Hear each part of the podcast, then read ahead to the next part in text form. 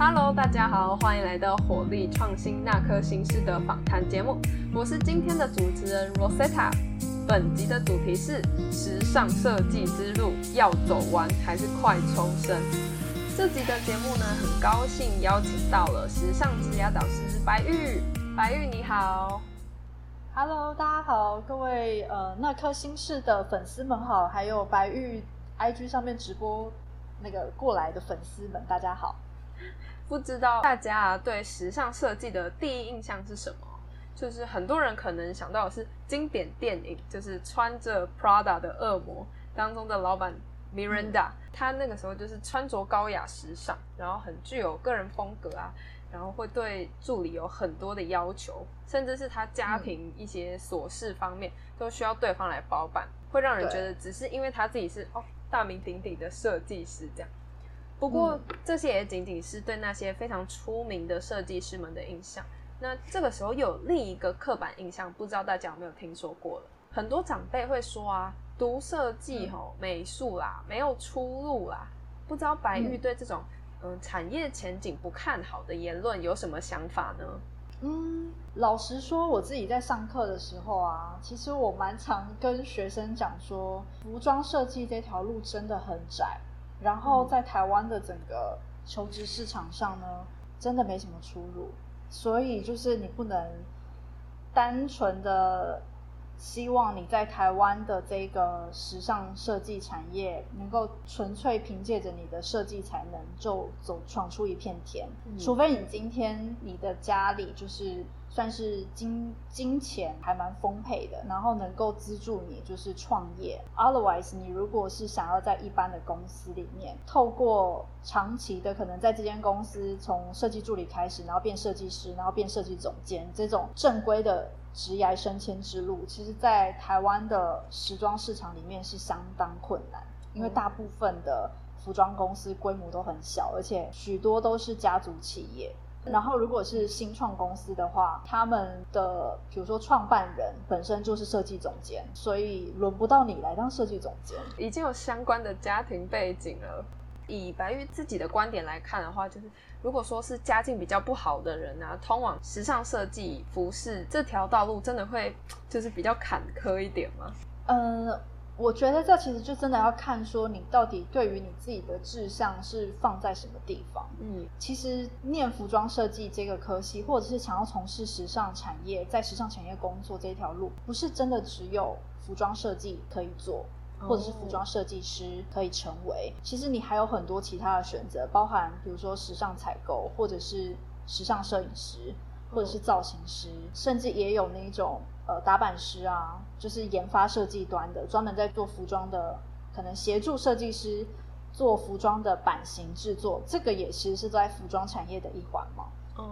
所以嗯，我觉得只是大部分的人对于在时尚产业工作的。迷思或者是想象，通常都局限在某几种特定的职业，然后这个职业是可能比较常被媒体报道，或者是职业光环比较大的那几个工作，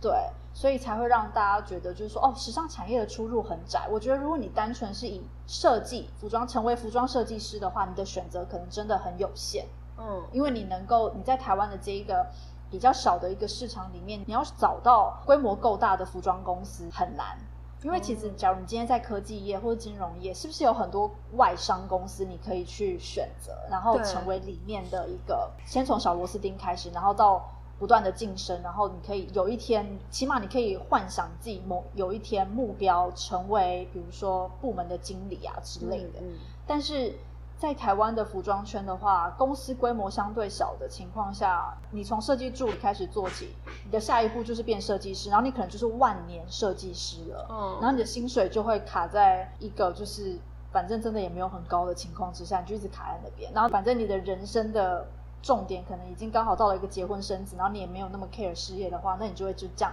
当一个万年设计师，就这样下去，就有一个天花板的感觉。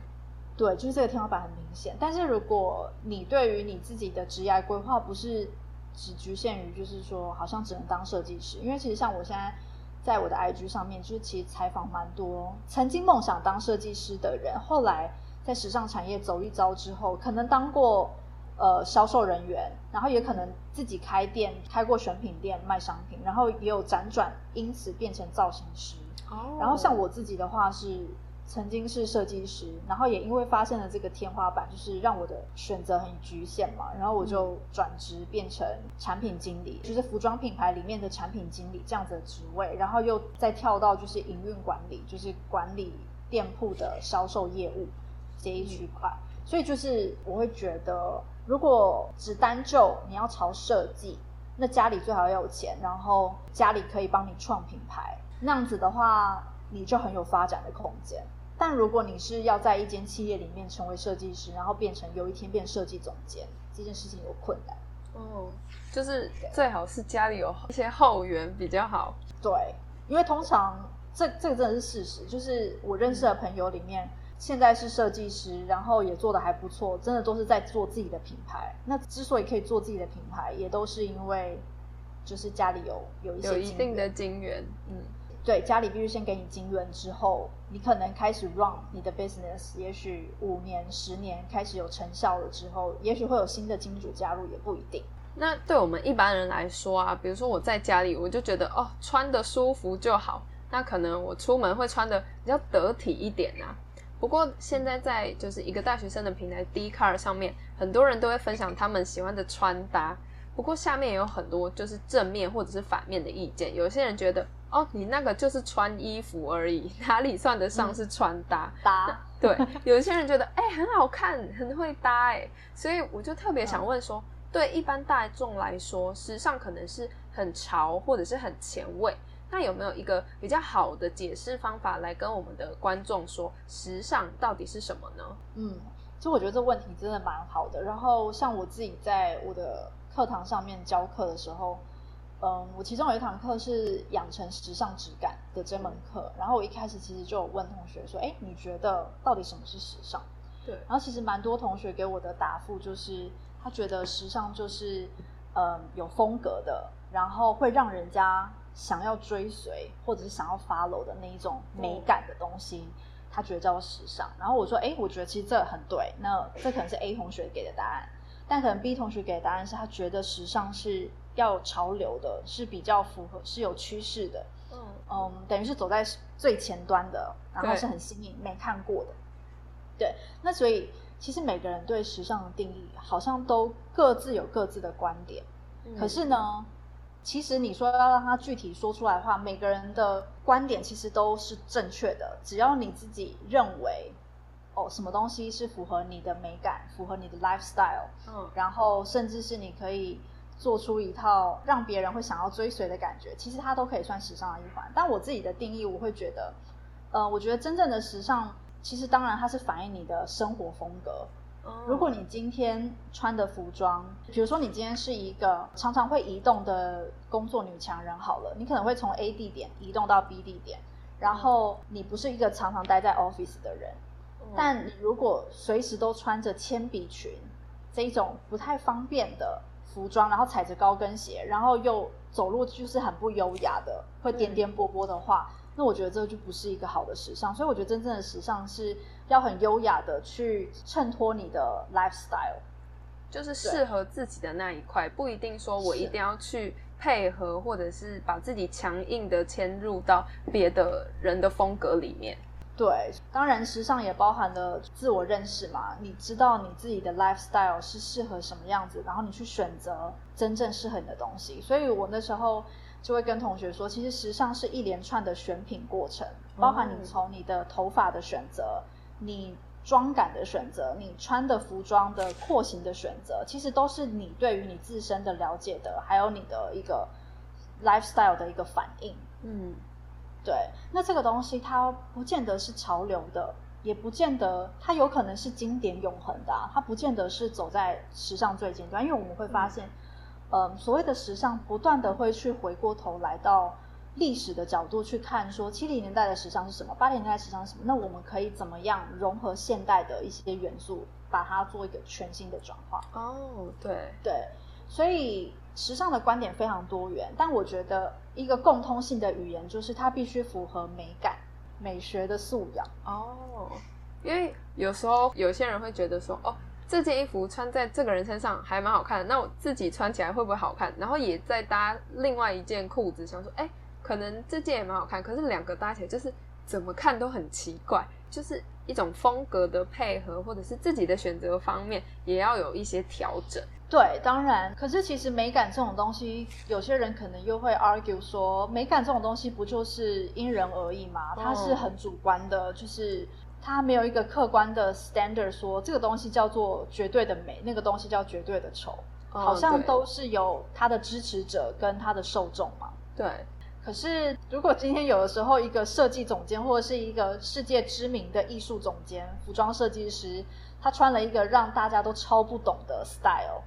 那大家会就是还会觉得说这个东西是，就是我们一定要相信这个东西叫做有美感的吗？或者是有时尚价值的吗？我觉得很多时候这些，呃，icon 人物，就是这些这些比较有能够带动风潮的这些人物呢，他们本身在呃文化文化上面的文化上面的呃熏陶，然后还有他们所看到的一些眼界，当然其实是走在非常我们这种。可能我们在台湾嘛，那我们可能会，我们可能离 Met Gala 就是现在纽约最近才刚举办完的那个呃大都会博物馆的那个募资晚会，那上面有各式各样奇形怪状的服装嘛，那包含就是金卡达山，他不就全身穿了那个 Balenciaga 的整个黑色的头套，从头罩到尾，然后看不到五官，对，但是当然他们有说，哦，这个是。受到她老公的影响，然后就是开始就是用蒙面的这种方式来来展现她自己，可能是她的一些 attitude，或者是她的她想要表达的一些 life statement 之类的。嗯，但呃，我觉得基本上呢，本来时尚这种东西就真的就是主观意识。你如果觉得这个东西能够击中到你，它能够表达你的某一些想法跟声音，OK，你就可以去做。哦，只是在主流的社会或者是大众的流行社会里面，像我们其实就是一般的大众，因为我们都是看这些第一手的，我们都是看这些媒体资讯，然后来吸收，然后转化之后才跟着去做一些事情嘛。对，那我们就是所谓的大众主流，我们本来就是个 follower。所以，我们其实就是去看这些 icon 人物做了什么样的事情，然后自己去选择自己有兴趣的那那一些东西，然后来去模仿跟学习。包含服装品牌也是，台湾的服装品牌之所以可能比较难像国外的服装品牌，好像变成一个领头羊、时尚领头羊的原因，就是我们是读他们的资讯才来去做接下来的连锁反应，而不是我们去 create。一个最新的东西，然后来去带动风潮。哦，我是很认同时尚可以反映生活风格这一点。比如说，不同的地方可能就会有不同的时尚，那那些都是他们自己的生活风格。虽然说我们有时候可能也会去学习别的国家的一些比较前卫的想法啊之类的，不过各地有各地的风土民情嘛，所以大家的呃风格啊，或者是内容都会很不一样。谈到时尚啊，或者是设计，应该蛮多人小时候都会有一个当模特或者是设计师的梦想。可是碍于家庭的压力，就是没有机会踏入自己梦想的道路。那想问白玉，是什么时候开始想要踏入这个产业的呢？嗯，我觉得我好像是非常，我从小就很喜欢画服装画，就是女孩子配上。新奇的服装，或者是我可能看了什么电视剧或者偶像剧，我就会把，我就会帮里面的女主角设计衣服，就会自己在那边画。对，然后所以，我除了在国中的那一个阶段比较向往当一个那个外那个太外太呃太空人，哦，我除了在国中的时候很向往当太空人之外，我到了高中就又回到就是觉得很想要做服装设计。哦，对，所以其实高中就志向就定的蛮明确的，然后当时就是也是考推甄，然后就是想要以实践服装设计系为第一志愿。哦，对，所以就是后来就一直觉得说，嗯，我想要持续的走在这个道路上。那为什么就是原本原本想要当太空人，或者是想要当女太空人登上月球之类的？变成又回到时尚产业？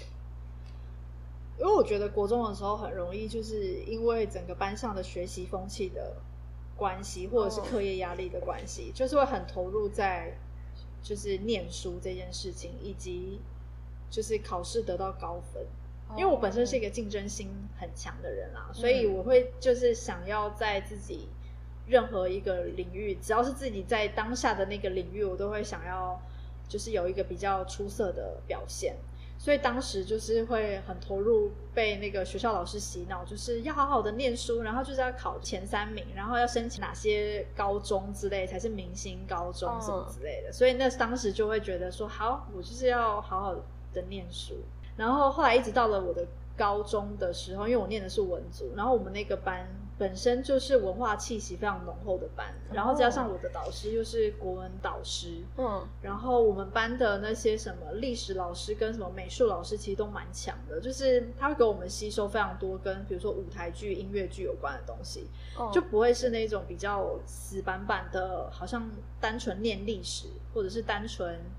呃学那种艺术史之类的，就是我会接触非常多一些译文活动的东西。然后还会有还有就是，呃，看什么一些西洋艺术史的一些影片啊什么的，反正就是接触了蛮多文化上的熏陶吧。对，然后当时就觉得说，从事艺术设计这一条路是我非常向往。然后高中也都一直在当学艺股长，我不知道学艺股长这个词现在在就是中学里面还存在吗？我那个时候是还存在，可是其实我觉得就是我我后来。呃，高中毕业之后，反正升上大学，然后参加蛮多那种国际工作营，其中有一个画画工作营，就是一个英国莎士比亚剧的老师来带，然后他就是给大家的一个观念，就是没有一个人是不会画画的，就是每个人其实都有画画的天分，然后每个人其实都有培养美感或者是具备创创造力的这种天分，只是你有没有去。挖掘它而已。对，前阵子才在跟朋友一起玩什么你画我猜的时候，然后他们每次就轮到我就变成一个有点像是 block，停就是整个整个被截断，就是到底在画什么这样。他说 Rosetta Rosetta 又是你，对，就猜不出来。前面的人都画的好好的，所以就觉得 有点抱歉。可是其实你看那个抽象画或者是一些。对一些可能相对有创造力的，他不见得是科班出身，或是一定要画的非常像。谁说画画一定要画很像？对对，就是看不出来，可能也是一种艺术这样。对对对，那没错。就是讲到我们，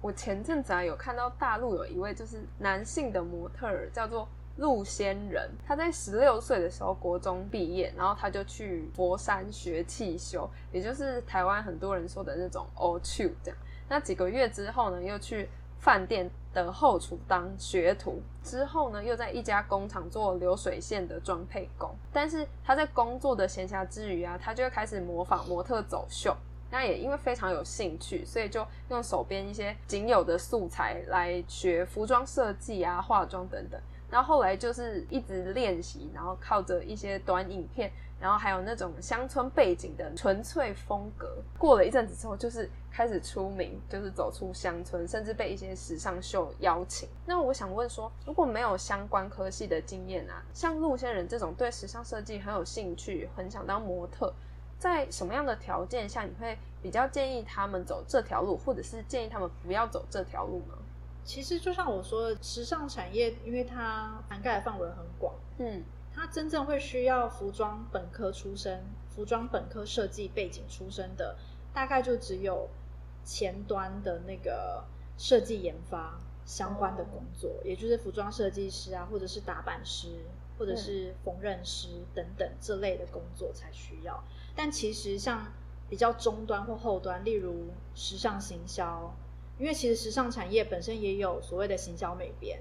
然后时尚产业也有所谓的采购嘛，然后它也有营运管理嘛，嗯，然后它也有时尚编辑嘛。那这些科系其实它都是可以是跨领域的。你可能是文文科背景的，你可能是商学院背景的，对，那你也有可能是外文背景啊等等，就是它的这个跨领域性其实是蛮大的。那像你刚刚举的这个例子的话，其实像这种人，他本身就是有非常卓越的某一种，maybe 是表演的能力，哦，或者是对色彩搭配的能力，对，或者是对线条的掌握度或什么之类的。那从个人自身出发，把自己当成纯粹的画布好了，哦，那他就在他身上。呃，这你你举的这位例子，他可能是以走秀的这个方式，还有影音媒体的这个形式来去呈现他的作品。但我知道早期有一些，嗯，可能后来变成 iconic 的人物，都是比如说他做了非常大胆的穿搭，然后他不断的尝试了各种穿搭之后，他也许也有。呃，录影像或者是有拍照或什么之类，放在他自己的 maybe 是 blog 上面去分享，又或者当然现在媒体形式非常的多，更多的可能是 TikTok 或者是 IG 等等，就是任何形式都有可能让你走红。对对，那像这种比较艺术性特别强的，当然你一定要有能够表现的平台。嗯，可是如果以一般常规的。呃，你不是那种艺术性极强的，可是你又想要进入时尚产业的话，我会觉得你要先去反思你自己的专业领域到底是什么。Maybe，假如你是商学院背景好了，那时尚产业本来就有某一种特定领域的工作是专门会去用商学院背景的学生，例如，比如说在店铺里面的营运销售好了，它除了只有 sales 之外，也会有管理 sales 的 manager。嗯，那管理 sales 的 manager 其实就是营运销售的经理或者是副理等等，然后当然他也有所谓的零售分析师，这其实就要看你公司的规模，有的可能是哦你的电商的整个营运的业绩，然后怎么样去操作才能够帮公司赚更多的钱，或者是你的呃商品要怎么样去铺货，就是这东西其实是非常数字导向。那像采购这方面的工作也是非常的数字导向，它一定需要。具备一些，它不只需要具备，呃，对商品的敏锐度，它甚至也需要具备有预算的观念，怎么样去调配这些预算，怎么样去花钱购买哪些产品，能够去 forecast 下一季的呃营业销售的导流到底会有多少，等等的这些东西，其实，毕竟时尚业它就是一门生意，它不是一个纯艺术的东西，嗯，所以。它只是借着艺术还有美学的这件事情来去吸引消费者为它疯狂哦。但说到底，它其实就是一门生意，所以它真正的精髓不在于服装设计，它真正的精髓其实是在于，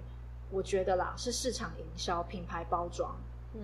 就是怎么让大众看到，或者是。让他们被这个东西所吸引，会是比较主要的。对，但是当然，吸引的这个形式有非常多种。以一个服装品牌来说，吸引的形式不只是你的商品、你的服装的设计，也包含了你的 logo，还有你的 story，你的品牌故事，你怎么去去阐述，然后你的官网的设计，还有如果你今天是有门店的，你的门店的形象的颜色是什么？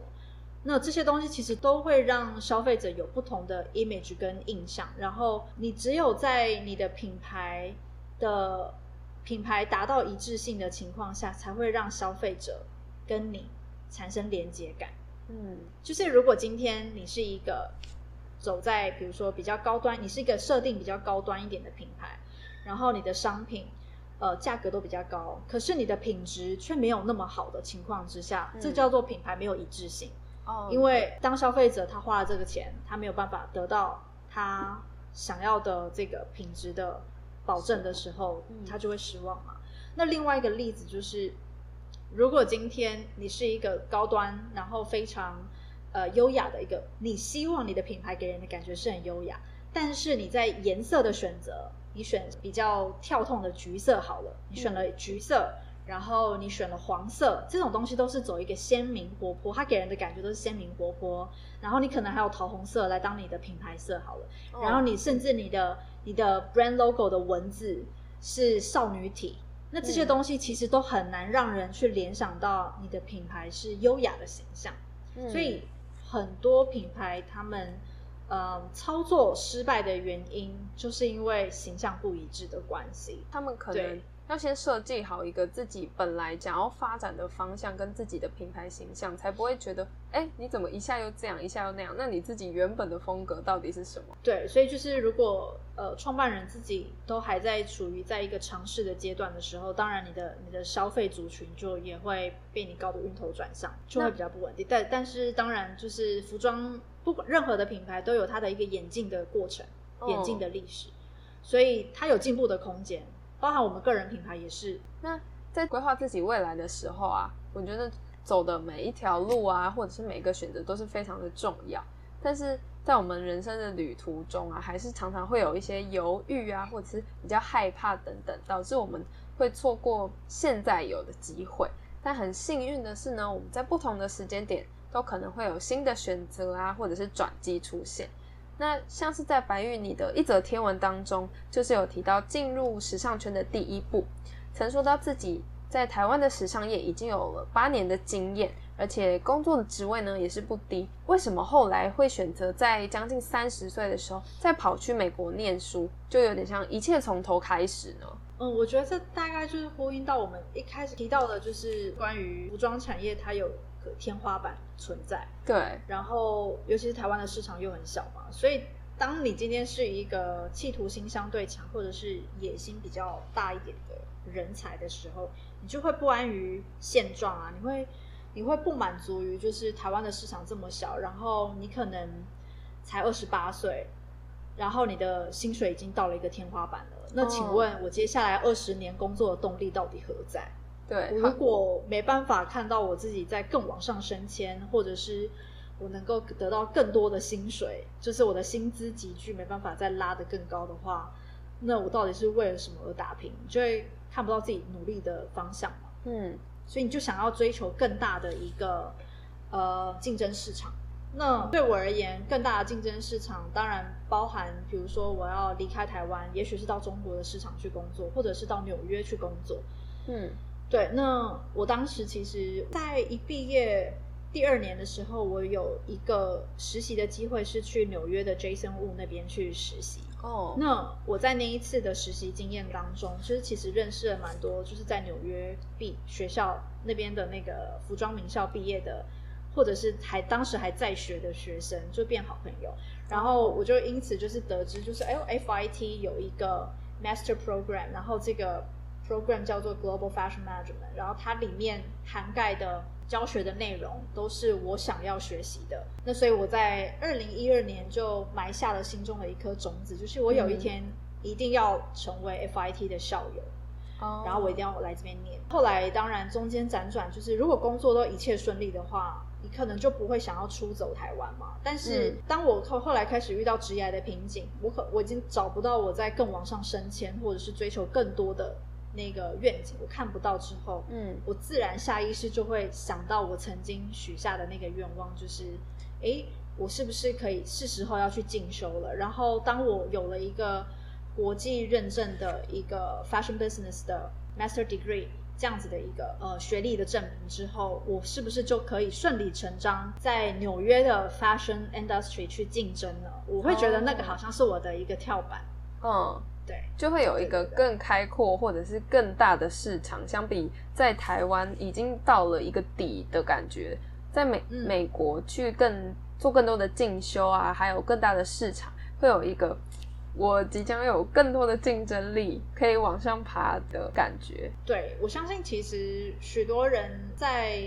工作一段时间之后选择去进修，很多也都是因为发现可能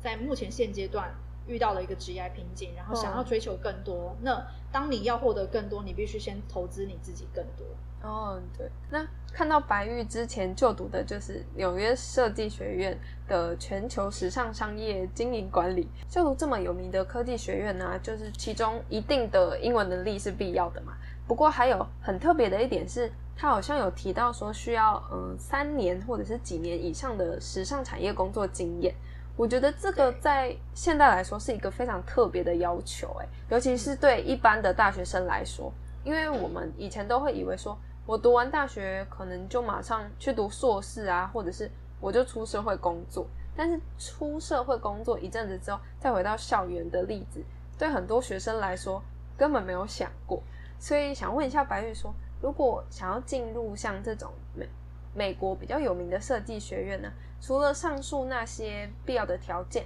你觉得在履历或者是作品集当中，还有什么是可以给大家来准备一下的呢？其实像如果你要念的是跟 fashion business 有关，只要是跟商业有关的话，不见得需要作品集。哦，对。大概就真的会需要作品集的，通常都是跟视觉设计有关的，才会需要提交作品集。当然，如果你是念什么 marketing 的话，对，以现在就是一个 global world，然后再加上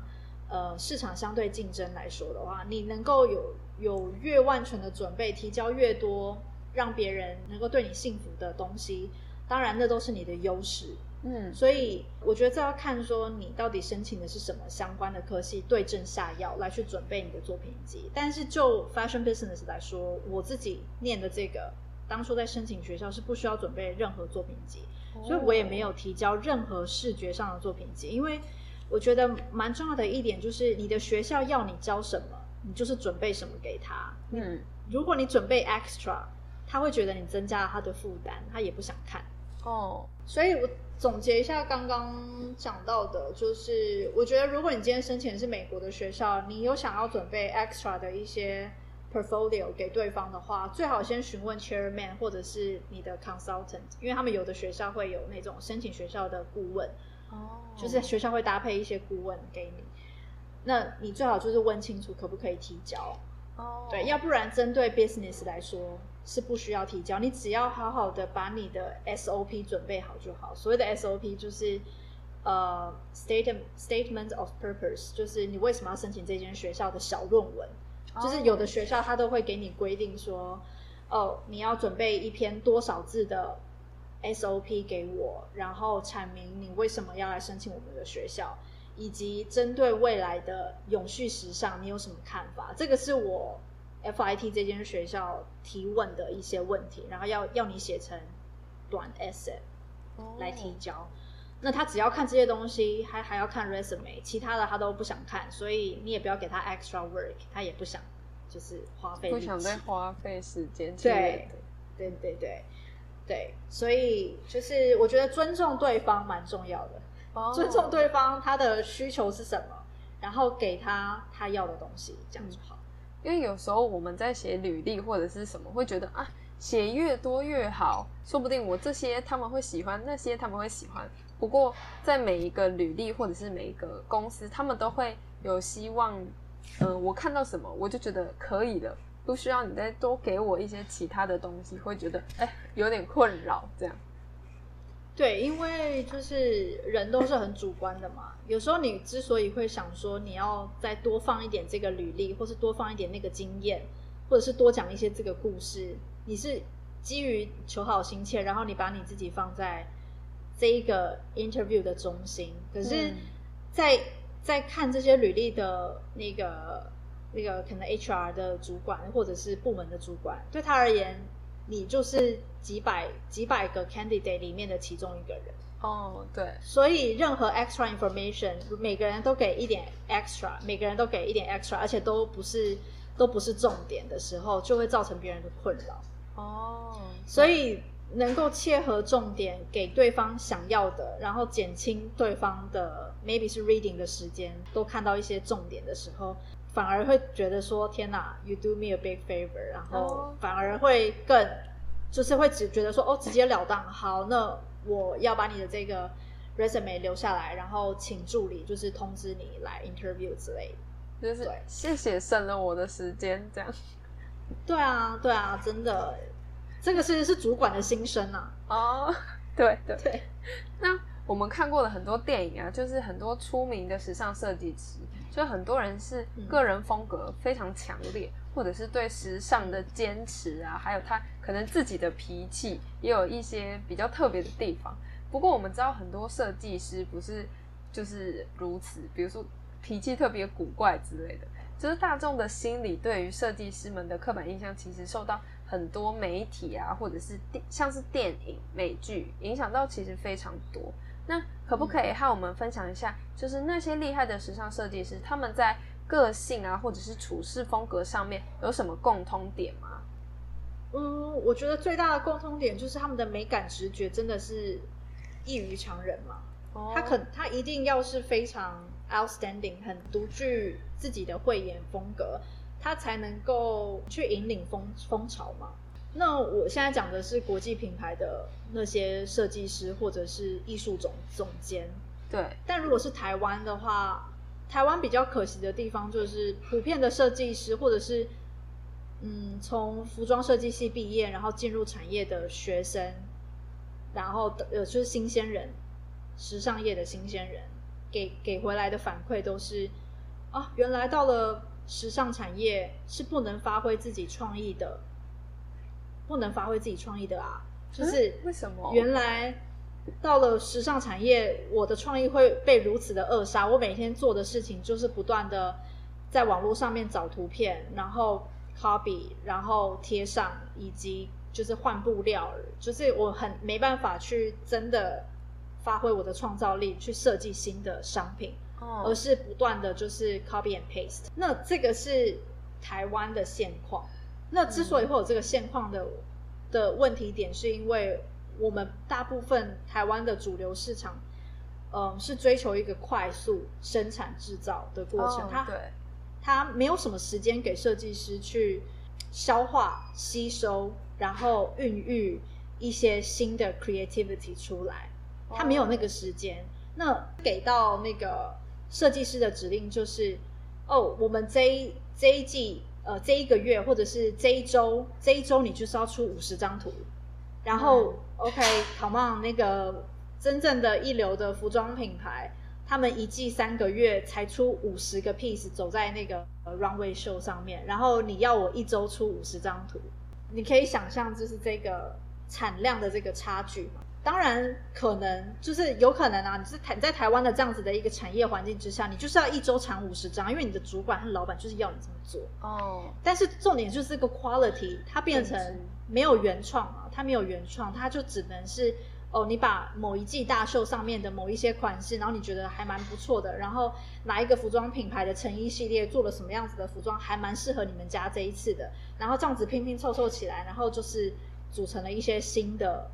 商品出来。嗯，又或者你可能去韩国的东大门，公司可能会派你派你去韩国的东大门啊，或者是去。呃，哪边的，比如说比较 trendy 的那些 market 里面去采购一些服装，然后甚至是就在淘宝上面订购一些服装，就直接 copy，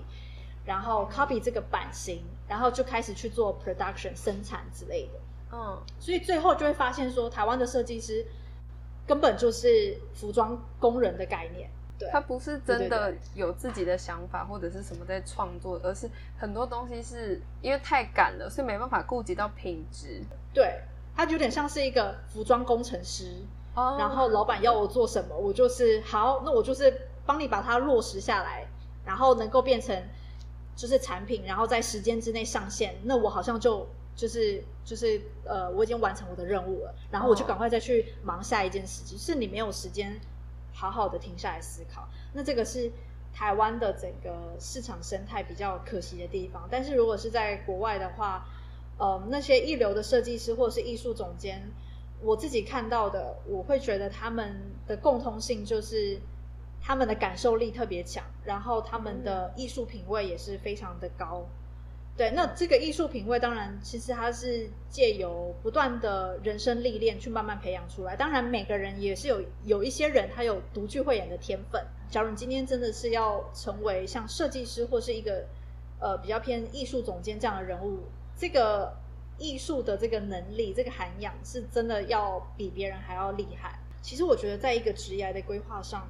你最重要的其实还是你去意识到你到底有什么样子的特质跟你的专长，是让你跟别人是完全不一样，然后你是比别人更好的。那我后来那时候可能在职场工作上工作了，就是五年之后，我就发现。对比其他的设计师，我更具有组织能力跟管理能力。那我会觉得，OK，那既然这样子的话，其实这是我的优势，我不需要一直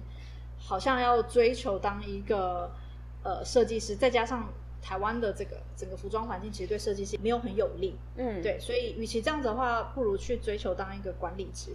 对，那就是我们现刚刚讲到很多，比如说设计师应该有的共通点。那我想到的是，他们可能除了呃美感直觉之外，他们还要能够掌握，并且就是创造流行。像刚刚白玉说到，呃，时尚业它也是一个算很商业的东西。对。不过有时候我会觉得说，到底流行是什么？像前阵子很流行破裤，然后结果大家的 IG 广告上面就会看到女生的热裤几乎。整件后面都是破的，然后大家就会开始讨论说，到底谁真的会穿这种衣服出去？所以就是很想要知道说，有一些不同服饰设计的大型走秀啊，会常常让圈外人就是觉得，哎，怎么那么好像有点浮夸，或者是嗯，这就是我们看不懂的艺术。那嗯，很想知道说，这些设计师他们这么做的目的到底是为了什么呢？嗯，想想看，如果。服装秀是不是它就是一个秀？然后这个秀它就是一个，好像想要让一群人在这个 party 上面能够有一些讨论度，能够有一些吸引人的一些爆点存在的地方。嗯，那如果端出，如果设计师端出来的菜全部都很 ordinary，就是都很一般般，都是你平常在路上看得到的时装，那你会觉得说，我来看这个秀在干嘛？我去路上看路人就好啦，哦，就很无聊。就是当然，我有时候也会可能我看了一些台湾的服装秀，那当然台湾很多的服装品牌会以市场导向，所以 even 他们的服装秀还是非常的市场。嗯，所谓市场导向就是很实穿，然后比较呃就是非常实穿的情况之下，就没办法让你跳脱出一些 maybe 穿搭的思维，或者是一些穿搭的框架。嗯，但是其实设计师他就是一个。他应该是一个趋势的领头羊嘛，他应该是美感的一个带动者，一个驱动者。嗯，那他是不是应该要给你一些 something new，而不是一些 something old 或者是 something ordinary，一些很普通的东西？对，所以所有的服装秀，或者是说所有的服装品牌，照理说他们服装秀的使命就是要打破你对于某一些服装思维的框架。然后让这个设计师可能可以借着这一场秀，去展现他想要诉求的一些 information，或者是他想要表达传递的一些讯息跟声音。嗯，会让人觉得说，哦，原来衣服可以这样子穿，或者是原来服装可以表达到某一些抽象的意思的感觉。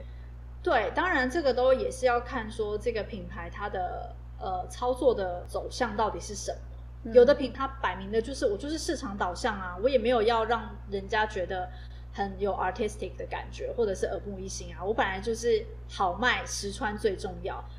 那有的品牌，假如你是一线的国际品牌，你要能够持续的在时尚产业，尤其是国际的时尚圈里面占有一席之地，甚至是被媒体讨论，你就一定要有那一种让人家耳目一新跟为之一亮的。这些爆点存在啊，哦，所以这也是为什么很多服装品牌会不会因为是现在的呃，可能媒体更发达，然后资讯串流的更快，导致你会发现很多服装品牌它的它的讨论度已经不只是说走服装秀这件事了，它服装秀走完之后，它还要有很多跟其他的品牌联名的营销策略，来去带动一些话题性。然后他可能也会因为透过换设计总监，或者是找哪一个代言人，然后做了一个什么样子的活动，然后来去增加讨论的热度。那其实都是因为我们现在的整个呃产业资讯串流变化的太快了，所以品牌它也要有更多更多的一些话题性去制造。嗯，对对。那我举个例子，像比如说我在 Max Mara 工作的时候。Max Mara 其实它这个服装品牌，它底下它是一个集团，所以它底下有非常非常，它底下有九个时装品牌。那我只讲就是 Max Mara 这个主线的女装意大利时装品牌来说好了。它每一季可能有它的时装，就是它 Fashion Week 它一定会走秀嘛，它有它的 Runway Show。那它的 Runway Show 可能嗯会有，比如说大概四十几件到五十几件的呃。不是件，不是件，而是 set 那个 look，它可能会有五十几个 look。嗯，好，那五十几个 look，那几那那些服装就叫做 runway show 的服装。可是它其实除了这些 runway show 的服装，它还会有一整个系列，也许是两三百款不同的 look，是给所谓的 ready to wear，就是所谓的成衣哦，成衣市场，也就是给一般大众呃去消费购买的服装。嗯，那只有旗舰店可能会去搭配部分的 runway show 的秀款，所以对设计师而言，runway show 的服装设计是一个想象力的。创造园地是一个能够尽情展现创造力跟想象力的一个空间，一个舞台。嗯，然后从这个第一个 collection 出来，这个 runway show 的系列出来之后，再去延伸出更多不同的主题跟成衣 ready to wear，去给所谓的大众流行市场。嗯，所以它其实是有点像开枝散叶，就是从一个头，然后慢慢从一个头。再去慢慢的往下延伸，就是有点像一个树枝状这样子铺出去。哦，所以它可能会从那四十几款里面延伸出两百款，再延伸出去更多更多。这算是他们比较核心的一些想法或者是设计灵感来源。对，没错。那我想问一下，就是白玉作为时尚职业导师啊，那很。在很多人踏入时尚的旅途中，应该是相当于一个指引方向的角色。那我们常常听到有些人说自己好像什么都能做啊，什么都做得普普通通，或者是一直找不到自己特别突出的点在哪里。那我想知道，就是可能你在帮助他们寻找自我的时候啊，的关键会在哪里呢？我觉得比较多同学的问题是。不够认识自己，嗯，这是第一点。第一个是不够认识自己，第二点是，呃，太在乎别人的想法，或者是呃，有太多的杂音跟杂讯在他的脑子里面，所以会变成出现各种选择障碍。他不晓得哪一个东西才是他自己真正想要选择的，嗯，哪一个东西，哪一个价值观是他父母给他的，哪一个价值观是同学或者是这个社会的期待。哦，对。对，所以其实呃，职业导师的作用，或者是我们在跟学生做那个顾问咨询的时候，其实是帮助他去理清哪一套价值思维才是你真正想要的，然后你的你到底是想要追求什么？但是很多人他可能会不知道自己要追求什么，可是其实就会有非常多的测验，我们可能会给他一些呃测验的表格，然后让他可以去。嗯，填写像我的时尚职业地图的这门课程，就是我的线上影音的课程，是就是专门在 guiding 那个时尚职时尚的职业指南嘛。那我里面其实就有蛮多，嗯，算是自我定位的表格群，让学生可以自己去填写。比如说，哦，我自我的价值观，我有这么多种价值观，但是哪个才是对我真正重要？去把它排序下来，哪一些东西是？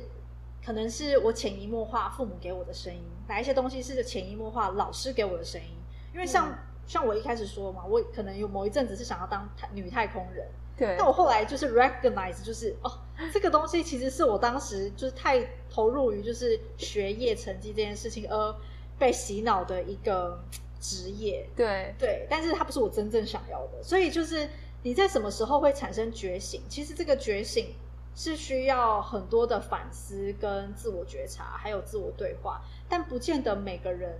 都有这方面的自主能力，会去不断的跟自己对话。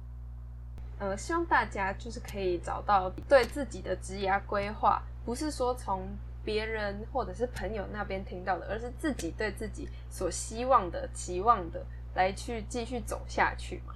这当然是自我觉察是第一个部分，但第二个部分是不要害怕去尝试第一步，因为很多时候，呃，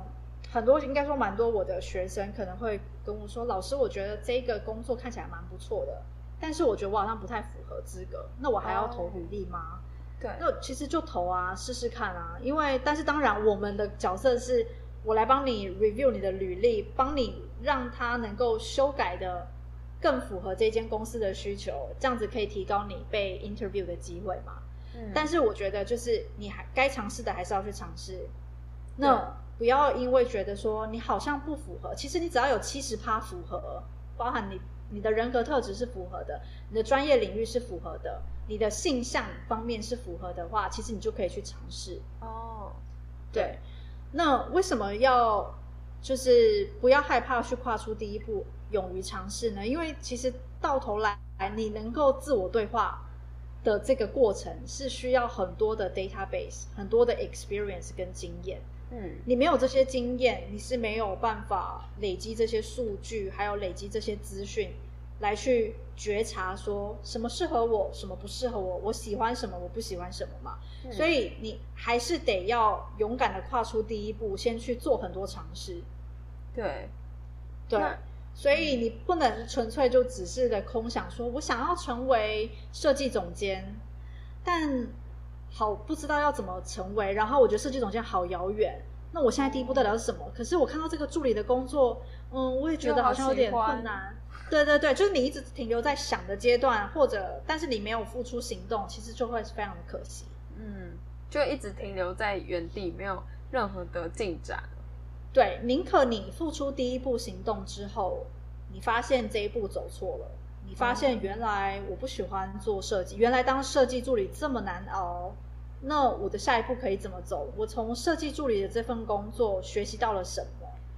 得到了什么样子的反馈，或者是有什么心得？我觉得心得这件事情非常的重要。你做任何事情都要有心得。嗯，你跟任何人讲话或者是接触，你都可以有心得，所以你就会更清楚说，我的目的如果是 A，那我做的行为是不是能够帮助我达成 A 呢？哦，所以不断的分析这件事情还蛮分析事情的脉络还蛮重要的。嗯，对你不要，我觉得很多人撞墙的原因是因为。他嘴巴说我想要做 A，可是他的行为一直都在做 B，或者是在做 C 跟 D，然后他就会一直在鬼打墙，说为什么我都没办法达到我的目的？嗯，因为你都完全做错方向。但是之所以做错方向，是因为你没有去检讨跟反思，你做这一整件事情的脉络到底是对还是不对？哦，好还是不好？对对，那。嗯，最后啊，可以请白玉对就是在时尚设计圈子里面的大学生，或者是刚入职场正在找相关工作的人说一句话，或给他们一个忠告吗？你最好是真的要很有兴趣，不然，呃，你真的会被这个薪水给吓到。哦，就是就是如果啦，你单纯的想要凭借着一份在时尚产业的的职业，而达到财富自由，或者是变成。高阶经理人这件事情有待商榷，你很有可能，你很有可能会一直薪资停留在四万块钱，然后，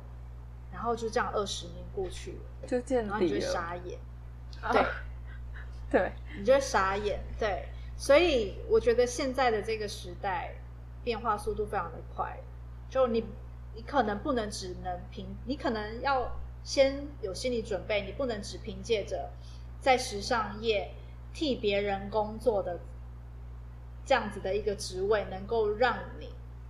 变成一个 somebody 哦，就是我觉得是不可能的事情，对。所以你最终你要么就是去寻求更大的国际市场，你要不然就是要创业，哦，就是就只有这两条路。但是这个创业当然也包含了，比如说斜杠啊，它也是算创业的一种，只是你还保留了某一种。呃，可能是在一般的职场工作的身份，但是你可能还有斜杠去经营的个人品牌啊，或者是做电商啊，或什么之类。我觉得，嗯，能够对能够保有你自己的成名作是蛮重要的，因为你有时候你在替一间公司工作的时候，你其实就是那个公司的代表，所以你做你帮你就算帮这间公司做了一个 collection 出来，一个系列出来，这些东西还不是一样不是你的。这个 credit 一样是公司的，甚至是团队的。对，对，所以我觉得这是一件非常可怕的事情。在包含我之前在 Max Mara 当视觉陈列师，然后 Max Mara 这么大的一个国际品牌，都有可能因为 COVID nineteen 而瞬间就是三个月，纽约那边就是呃零售店铺是全部关门嘛。在那个当下，是大家没有没有人可以预期说，到底这些精品或这些品牌，他们要关店多久，然后他们的营收会受到多大的一个一个影响。对，那所以由此可见，就是再大的一个品牌，或是再大的一个国际外商，或是国际品牌，好了，都有可能因为任何的外在因素而瞬间，呃，无论是倒闭好了，或者是说你也有可能瞬间被被辞退，你有可能会瞬间失业。嗯，那对，那你能够自己掌握的东西是什么？我觉得这个准备的退路。对，嗯，对。好，当然这个东西有点扯远。如果要以新鲜人来说的话啦，以新鲜人来说的话，我觉得你在三十岁以前，真的就是好好的学习，然后很认真的去做任何一个你你下的决定的的的行，就是很认真的去对待，还有完成一旦是你下决心要去做的事情。嗯，对，然后你不要去计较这个回报，比如说。哦，现在这个助理的工作才三万块钱，然后我每天要工作十二个小时，好超哦！必须说，时尚产业在你三十岁以前可能都是这么超，除非你自己当老板。但是你自己当老板，老实说是，呃，除了你睡觉之外，你不会想你的工作。你起床的任何一分一秒一刻，吃饭、洗澡、刷牙、上厕所，你都会在想着你的事业体。嗯，对。所以没有一份工作是。轻松或者是简单的，你如果你真的有一个 dream，你有一个 vision，你想要达成的话，你真的要付出两百分的努力。嗯，那很希望啊，正在走在时尚设计或者是一直在找寻自己的特点的大家，今天呢也有一些收获。那我们的访谈呢就先告一段落啦。现在呢即将进行到观众提问的环节。那我们特别，我我帮你加个。掌声鼓励鼓励，欢迎我们的来宾！耶，我们特别在火力创新的 IG 收集了一些问题啊。那第一个问题是，白玉作为时尚职导师，帮助对时尚产业有兴趣的人们，那这是刚刚也说到，之前有做过一阵子的呃设计师，白玉会不会想要拥有一个自己的服饰品牌呢？嗯，曾经拥有自己的服饰品牌是我的梦想，曾经。嗯，对，但是现在的话，我觉得那个东西不会是我的目标之，那不会是我的唯一目标吧？哦，拥有自己的服装品牌不会是我的唯一目标，但是它会是我的一个，呃，也会想达成的事情。如果有余裕的话，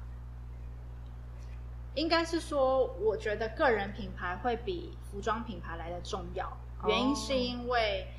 嗯，考量你自己的一个优势，还有我自己的手上的这个各种的资源，就是我觉得有时候你不要为了想为了好像做这个东西看起来很帅而为了做而去做，你要先去评估，就是你到底适不适合。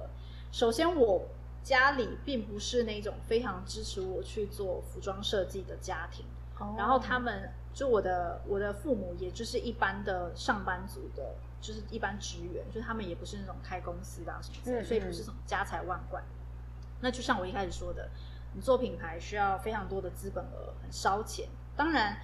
嗯，当你的呃，你你在这个时尚圈里面，还有你自己的这个个人的名誉到了一定的程度之后，你相对你会认识很多人脉，然后可能可以替你就是筹募一些资金进来。嗯，但是为什么我不会特别想要做自己的服装品牌？是因为我在二十到三十岁的这一段期间，已经替我做的呃许多公司里面，就是我我工作的公司里面，我替了大概两家公司，就是做他们的服装品牌。然后我有亲身经历，就是到底要把一个服装品牌从无到有做起来，这个中间需要花多少的时间跟困难，到底有有多少？这个东西我是参与过的。嗯，那我觉得这过程真的是蛮辛苦的，而且资本真的是烧很多，烧很快，而且它不是说你五年、十年就可以立刻看到效果，就是成效的。对，那这个当然也，嗯，做一个服装品牌可大可小，然后 quality 还有呃你的 price point 这些东西，就是你的价格带啊，还有你的规模啊这些东西都是可以。呃，依照你自己个人的能力所及去做调配。可是因为我自己个人有我自己的一些就是坚持或者是愿景，我有时候会觉得说，我如果今天要做一个时尚品牌的话，我希望它是非常高端的，我希望它是非常 high quality。我就是我有很多处女座的一些 一些心情在里面。坚持，所以我对，所以我会觉得，如果我的 standard 这么高的话，好像做一个服装品牌对我而言入手是一件非常困难的事情。它的入门是非常，它是非常，它的门槛是很高的。它跟一般你要做一个选品店是不一样的。嗯，对，对，那好，所以就光先先以个人评估的这个地方，我就不想要做服装品牌。然后再来的话是，呃，我自己发现，我未来的，我先从个人品牌开始做起。一方面是我发现整个市场趋势，其实大家渴求知识还有资讯的这个需求度，市场的需求度其实是大过于对于物质的需求。嗯，因为你会发现，嗯，整个时尚产业的服装，老实说，在十年前或者在十五年前，十五年前大家都还太小，好，大家都很小。但是在那个时候呢，可能 Zara 都还没进来，所以你要买到有品牌的服装，你可能要花比较多钱。但是现在呢，你花钱买到有所谓的品牌服装，是两百多块钱就可以，台币两百多块钱就可以买到有品牌的服装。对，对吧？所以服装的价格是一直不断的在往下掉。哦。然后服装的使用的寿命也是不断的在缩减。快所以这意味这意味着一件事情，就是，呃，当供过于求的时候，那个商品的价值就会越来越低。嗯，所以才能够就是销售出去。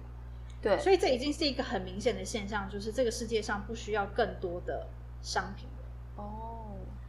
对，所以呃，对我而言，如果经营个人品牌，经营个人品牌会是我比较主力的一个核心。嗯，但是呃，去研发周边商品。会是我未来想要做的事情。哦，我比较想要让我自己是，嗯，不要局限于商业的行为而去做创作。因为今天你一旦是一个服装品牌，你就会被时间压着走。哦，你就会被利对利润压着走，你会被成本压着走，等等等的，然后导致你会有各种牺牲。然后你也必须要不断的去投入的金钱来去创造更多的营收之类的。对，那我希望我是。未来是嗯多元化的一个经营我自己的个人品牌之后呢，我可以想到我想要做什么样子的设计，我就去做什么样的设计，然后我限量的去生产这样子的东西，然后卖给任何想要收藏的人，就这样就好。就是这个东西是一个很很开心、很愉悦，然后是纯粹是我个人想要。表达我某一些特定的想法，或者是记录我某一方面、某一某一个一时片刻的 creativity 而做的事情，它不要有太多的商业行为在里面。这件事情是我会比较喜欢的。嗯，很多就是像是艺术啊，会被就是时间或者是金钱压着走的时候，那个做出来的东西，感觉就跟原本自己所想象的很不太一样了。对，对，没错。那我我宁愿就是。嗯，我比较想要就是在我自己经营的个人品牌里面有有一群可能我的 VIP 的粉丝或什么之类的，然后每年举办一些活动的时候，就给他们这种小礼物，或者是他们有没有兴趣就是来穿可能我设计的服装或什么之类的。我觉得这种东西是更有趣，然后可以更增加 connection 吧，就比起单纯去做商品，然后。好像要为了卖而卖这样子，嗯，这是更更有热情的这样。对对，因为我发现我自己是一个，嗯，相对受热情驱使大于金钱驱使的人。哦，就是对我而言，做事情有有些人，嗯，工作对他而言是只要有赚钱，这个工作就可以继续做下去。可是对我而言，是这个工作我做一做，如果它不能持续的带给我一些启发，或者是。好像可以创造成就感的动力，我就会觉得我到底为什么要做这份工作？我就会想要换工作。对，对。可是像我们这种人，就是以老一辈的家长的心态而言，他们就会觉得说，真的是很不稳定，对，很难控制的年轻人呢。就是你到底要换工作换到什么时候？对，对。嗯，那我们问到第二个观众的问题哈。就是他问到说，如果未来啊想要进杂志或者是时尚品牌做摄影师啊，会建议找摄影棚的实习呢，或者是在杂志影音相关部门实习？还是说有没有其他实习工作的建议呢？嗯，我会建议就是，如果是想要从事时尚摄影相关的话，当然你要找摄影同时，你要跟着一个摄影摄影师一起工作，当他的学徒，然后跟他实习，这个我觉得没有问题。但是你要先去选择对的摄影师，也就是说，你的老师他的作品风格，还有他所接触的客源，会影响你未来。累积的商业人脉，就是如果你今天当他的助理，你跟他一起学习好了。老实说，你跟他一起工作，你就是会接触到他的商业人脉，接触到他的客户。对，所以他的客户群如果不是你想要进入的那个领域，那你就是跟错主人。哦，对对，那这个跟着摄影师学没有错，你就是要跟对主人。如果你就是可能他接的案子都是婚纱摄影好了，可是你却一直梦想着就是时尚摄影，那你就是跟错。嗯，对，所以你要自己先去判断跟评估你对于时尚摄影的喜好跟定义是什么。嗯，对，然后再来就是，如果是时尚媒体里面，其实蛮多那种媒体影音杂志，他们都会要求说，哦，你要来当时尚小编或者是行销编辑的话，其实你都要会一些影音的剪辑，甚至是呃企划的能力等等。